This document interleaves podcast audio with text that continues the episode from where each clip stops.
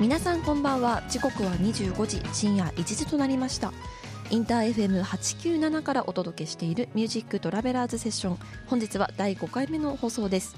DJ は私たち英子とエリコが務めさせていただきます。よろしくお願いします。よろしくお願いします。えー、そしてただいまお聴きいただいている曲は私たち英子とエリコの代表曲で「グリッター」でした、えー、それでは英子さん、はい、第5回目になりましたがどうでしょう？いや何回重ねても私はずっと緊張してるんですけど。大体あのおすすめ曲挟んだ後ぐらいからね。そうですね。ほどけ始めるんですね。エンジンがねかかるのにちょっと毎回時間がかかるんですけれど、ね、どうしたらね最初から リラックスした状態でいけるかっていうのをちょっと研究していきましょうね。そうですね、はい、ありがとうございます。私もちょっと緊張しております。はい、ではですね、この番組では皆さんからのメッセージをツイッターで募集しています。ツイッター、えー、ハッシュタグセッション897、ハッシュタグセッション897でつぶやいてください。この番組は生放送ではなく収録番組のため皆さんからのメッセージにこの番組内でお答えすることはできないんですけれども私たち英子とエリコリアルタイムで25時起きております。今も起きて聞いております、はい、ぜひですねツイッター上で皆さんのメッセージあのリアクションたくさんできたらと思いますのでどうぞたくさんつぶやいてください。お待ちしております。お待ちしてます、はい、英子さんはね最近写真とかもねアップしたりしてますね。そうですね。もう写真見ながらだとすごい懐かしくなっちゃいますね。もう全くちょっと別な感じになってきちゃいますけどねもう。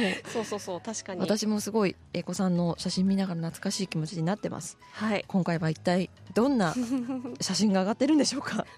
はい楽しみにしつつですね、はい、この番組で何をお話しするかというと、まあ、私たち2013年に出会い一緒にバークリー音楽大学へ留学し在学中にユニットを結成。今はですねで東京メインで東京にですね、えー、音楽家として活動をさせていただいております。さまざまな土地での経験した出来事を各回テーマに沿ってお話をさせていただいております。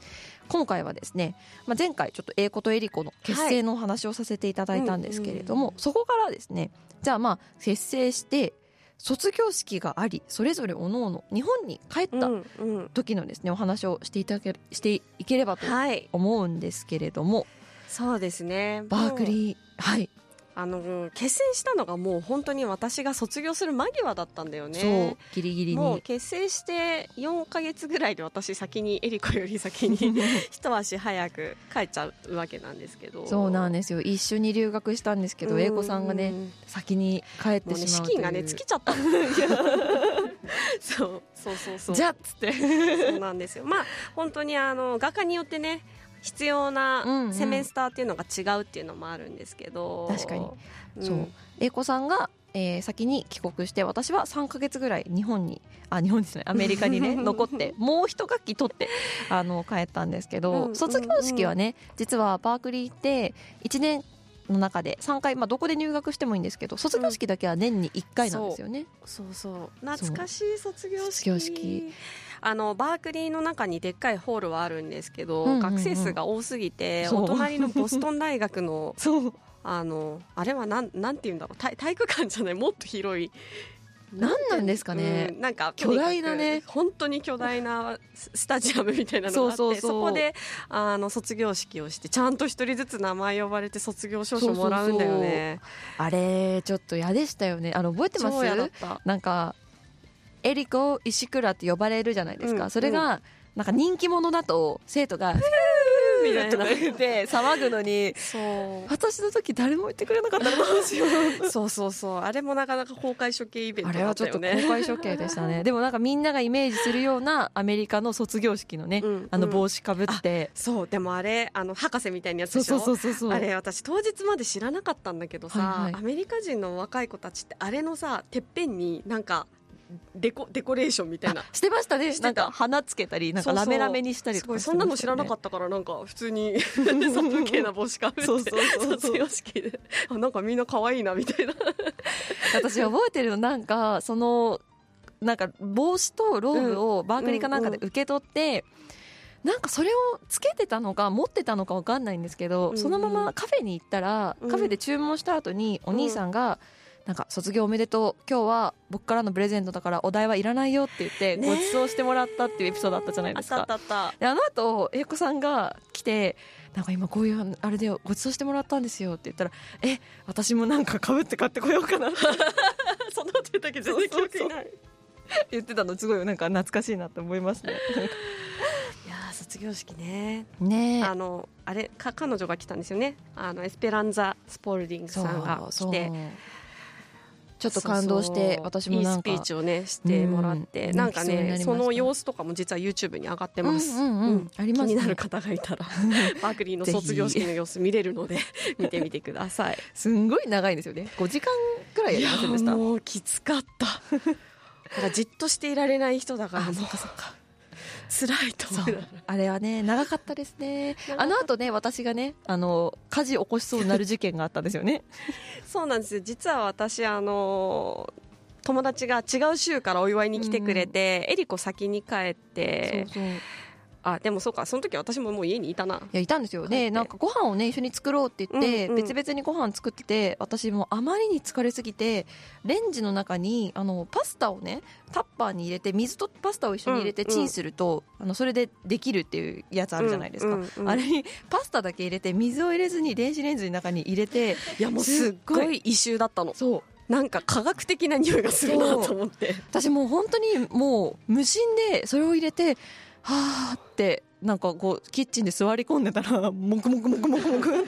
いやあれはやばかったよ。なんかそう他のルームメイトがなんか「えどうしたの？やばい匂いがする」バンって出てきて私それまで全然気づかなくて「え？何か?」って言ってでなんかみんなで何が原因か分かんないから「どこから匂いがするんだ」って言って、電子レンジ開けたら黒い液体が出てきて。そうもうプラスチックが溶けちゃってねもうドロドロでね。あれはちょっと危なかったですね。いやもう卒業間際になんていうことをっていう。なんていうことをしたんだろうっていう。これ大丈夫だったかな？話して。私捕まったりしないですか 大丈夫ですか？大丈夫。一応あの来なかったし消防士さん、ね、消防士さんも来なかったし。すごいしばらくあの部屋の中が、科学的な 薬品の匂いが。そうですね。本当にね。英子さんはそのどうでした？日本に帰った時の気持ちは。いやそうだ。いやもうめちゃでもねやっぱやりきった感はすごい、うんうんうん、もうこのまま人生が終わっちゃ困るけど 終わっても。ことをあの後悔しないもうやりきったっていう気持ちで、うんうん、前も話しましたけど卒業できるとは思ってなかったんで、はいはいはいはい、すごい嬉しかったですね。ねお別れパーティーみたいなやった時に英子さん私に手紙くれたの覚えてます？あ懐かしい。書いた書いた。そう。恥ずかしい。私たまにあれ今でも読むんですよ。恥ずかしい。ちょっと 家にあって。ちょっと恥ずかしい。そう 頑張ってまた日本でやろうねみたいな書いてあるのをね,、うんうん、今でも読んでます。しましたね日本でどうでした？その後私が3か月ぐらいアメリカに残って、うん、まあ、帰国するんですけど、うんうん、まあ、英語とエリコで活動しようっていうのはまあ2人でもうバークリーの中で決めていて、うんうん、まあ、その私も帰ったタイミングでツアーをやろうっていう話をしたんですよね。そうだね。うん、そうだから第1回目のツアーっていうかライブは実はもうほとんど遠隔で準備したんだよね。そう大変でしたね。ボストンと日本で。てかやっぱりまだ結成して半年とかも経ってないわけだから、うん、やっぱり作曲にも苦労したし、練習もできないからね。結構2人で曲作ってからさ、うん、実際合わせてみてさあ手が手がぶつかっちゃうそうなんですよ。な。んか 何なんですかね。作ってみて、うん、いいざ弾いてみると なんか、手と手が全くなんかかぶさり合っちゃってなんか全然弾けないみたいなことがね、しょっちゅう起こりましたよねあの時はね、そうですね。私はねすごいね寂しかったですねやっぱり。英子さんが先に帰っちゃって、3か月ぐらい。そうだよね、うん、あとアパートの引っ越しとか大変だったでしょあれは大変でした、うん、その私たちね契約してたんで私が帰る時点でそのアパートをまあ引き払うってことになってたんです。解約することになってたんですけど、うんうんうん、ちょっとその、まあ、不動産に話して、まあ、じゃあ9月で解約しますってなると、うんうん。うん、まあ、そしたら次の方がねあの見学とかに来るじゃないですか。でもどうなんですか？日本の場合って来ます？その住んでる時に次の方が。なんかねきょ、うん、1回だけでもなんか住んでるとこ内見したことあるんだけど、ちゃんともちろん許可も取ってやるじゃないですか、実は私がまだいた時に内見が来たんですよね。そう。っていうかなんかあの時なんか一つの不動産会社じゃなくてなんかいろんな不動産会社からなんか電話来て今日行くからよろしくみたいな。しかも来なかったりする。そうそうすごいフェイントがねすごい多かって多くてでなんか鍵をもちろんあの不動産の方マスターキー持ってるんですけど本当に許可がない時に入ってくるんだよね。勝手にその合鍵を作って多分回しててなんかあの英子さんがね。そうなんかある日もう学校も終わってなんか10時ぐらいまで寝てたらなんかあの自分の部屋に金髪のおばさんが立ってて「オーマイガー」とかって言われて「いやこっちのセリフだよ」みたいな「シーズスリーピング」とかって言われて「いやいやいやいや」みたいな。ホラーですよね。いやホラーだよ。ガバガバすぎるでしょセキュリティ。いやだから分かんないですもんね。私たちいない時に入ってたかもしれないですもんね。いや本当にね。こういう感じなんでしょうか？アメリカの方。いや。あのぜひ「ハッシュタグセッション89」ちょっと全部一旦ね。そうだね。そうだね。ツイッターの皆さんに聞いていきますね。はい、はい、えー、そうですね。そしたら私たちね日本でどんなふうに活動したいって、うんうん、なんかイメージありました？そうだね。いやもうなんか一応さもうバンバンやっていけると思って帰るわけですよ、なんかね、先生にも絶賛いただいて英子とエリコで日本で活動してったらいいよみたいな。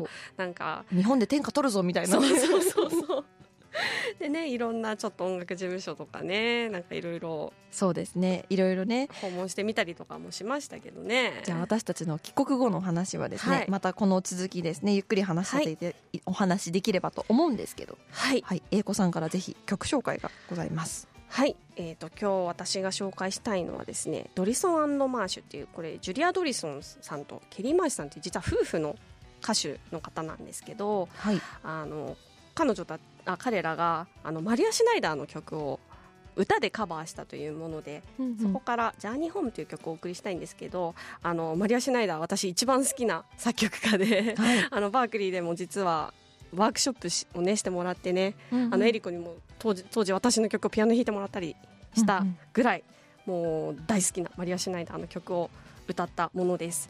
それでは「ジャーニーホーム」という曲、えー、お送りします。どうぞお送りした曲はドリソンマーシュマリア・シュナイダーで、えー、ジャーニーホームでした、えー、本当に憧れのミュージシャンに自分の演奏を聴いてもらえたということでねもうバークリー生活での一番の思い出になった、うん、マリア・シュナイダーさんの曲でマリア・シュナイダーさんの曲本当あの元はビッグバンドなんですけど、今日ちょっと深夜ということで歌バージョンを、えー、素敵です、ね、はい、流させていただきました。お聴きいただきありがとうございますえいこです。えりこです。えいことえりこです。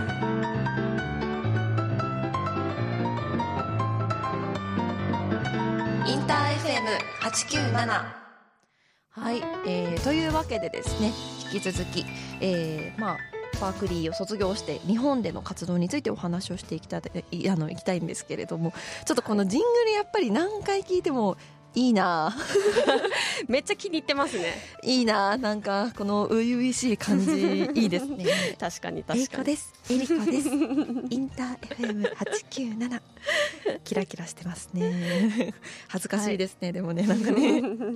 はい。えではですね、まあ、バークリーから卒業式を経てえの2人が帰国して、まあ、エコとエリコの活動ということで、はい、一番最初にねファーストツアーをやったんですよね、うん、はいそうですね。そうそのツアーはそれぞれのねあのふるさとということで東京と名古屋と佐世保に3か所にですね、うん、私と英子さんとタクトと3人で行ったんですけど、青春でしたね。いや青春だったし大変だったな。楽しかったけどね。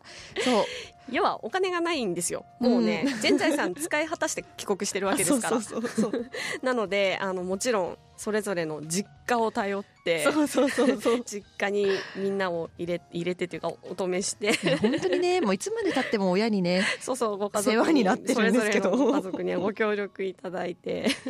そう。いやそうなんですよ。私たちこの時は事務所にも入ってないもうフリーのミュージシャンだったんで基本的にね、うんうん、やっぱじゃ移動費とか、まあ、食事とか衣装代とかもね、うん、全部自分で用意してっていうところでなかなか大変だったんですけど、うん、まあ、やっぱりね一番覚えてるのはここで、えっと、一番最初が佐世保だったんですよね。うんうん、であの 3, 3人で初めて、まあ、1時間とか2時間とかのセットリストをかっつり組んで、まあ、ちょっとリハーサルもね ちょっとまだ不安な中初めての本番の時のあの、英子さんの緊張っぷりはもう忘れないですね。私も毎回いやいまだに毎回緊張するんですけど、うん、本番もうあの時がピークだったよねあれはすごかったですね。いやだってエリコが帰国して、うんうん。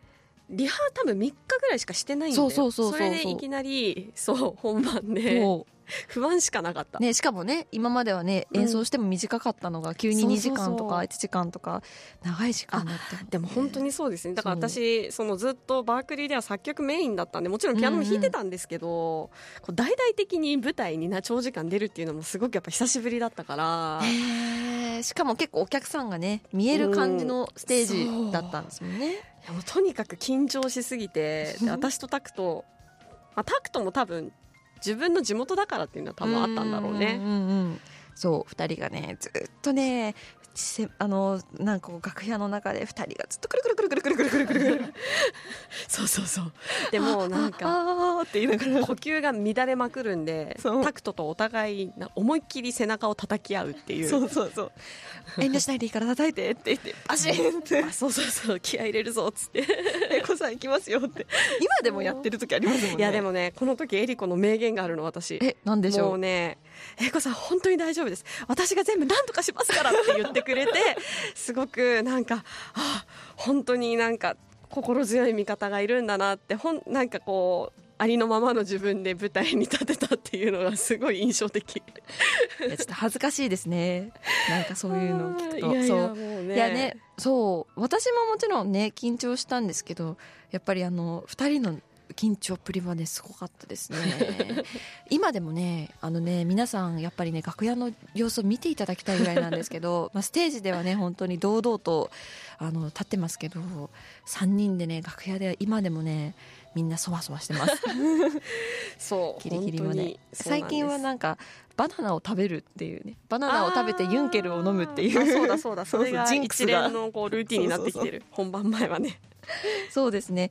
まあそれで、まあ、長崎の佐世保だったり名古屋だったり東京だったり巡ったわけですけど、うんうん、まあ、佐世保の時にね、うんうん、星を見たんですよねみんなでね。そう。もうなんか要は私もエリコもさ、うん、まあ、エリコ東京だし私も名古屋だから、まあ、やっぱ星とか見えないから、うん、タクトンチ行くとすごい感動しちゃって。星が見たくなりますね毎回もう。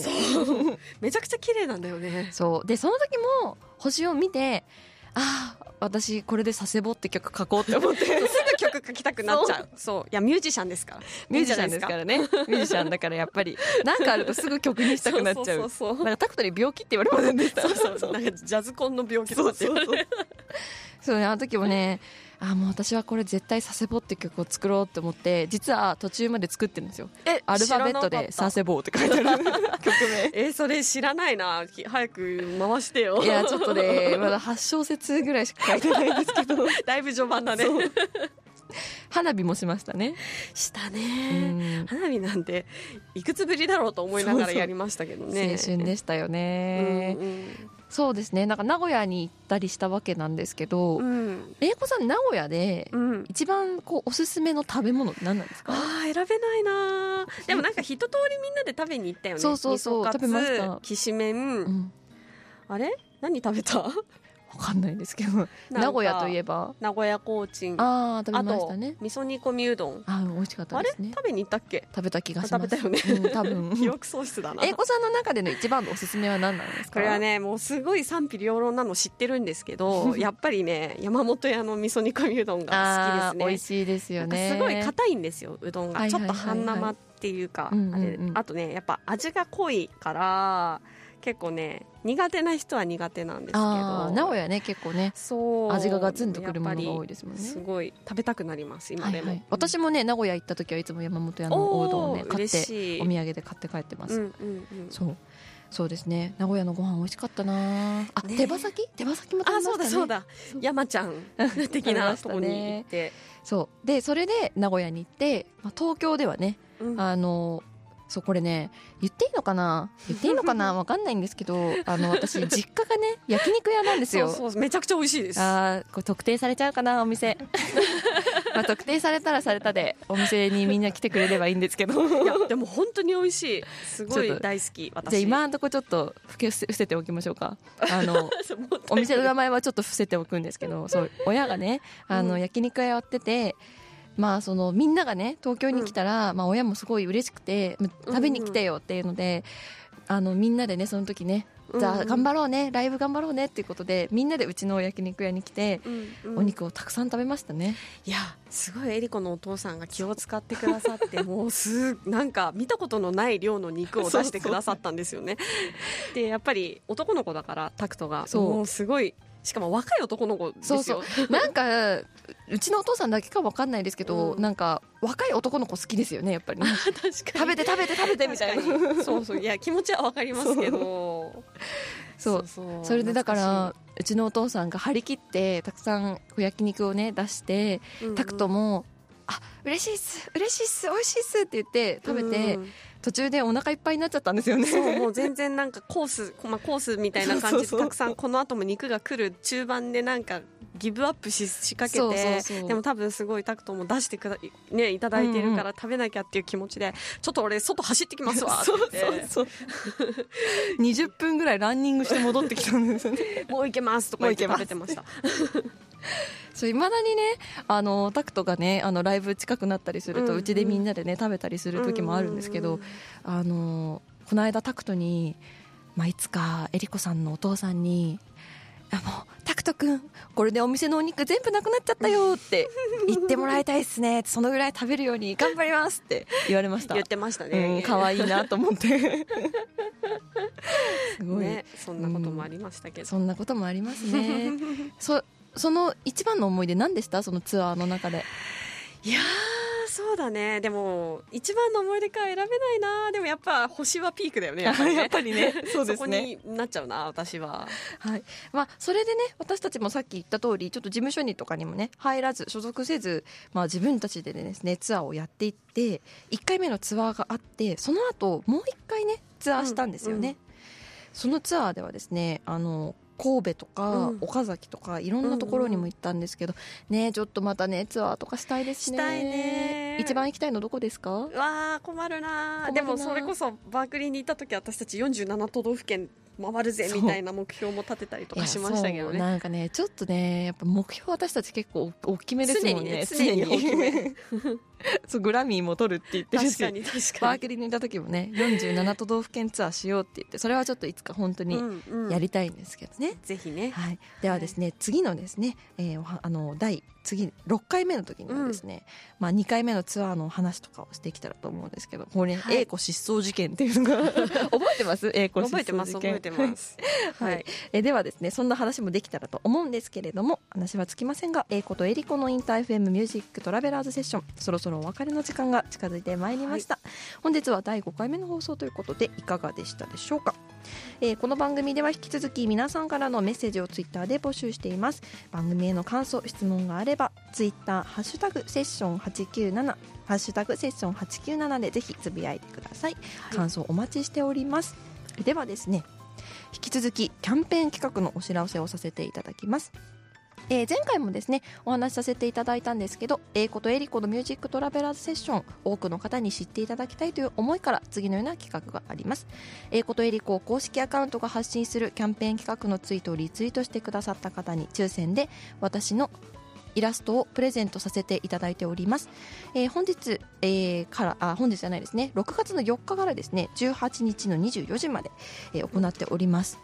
えー、はい、これですね、フォローもあのフォローとリツイートをですね、うんうん、ぜひしていただければと思います。で今回のキャンペーンどういったものかというと、あの私たちのラジオがですね、このままいくとあと2回で終わってしまうということで。寂しい。寂しいなまだまだ話したいことがたくさんあるということでですね。あの皆さんからのリツイートフォローが多かった場合もしかしたら番組を続けられるかもしれない。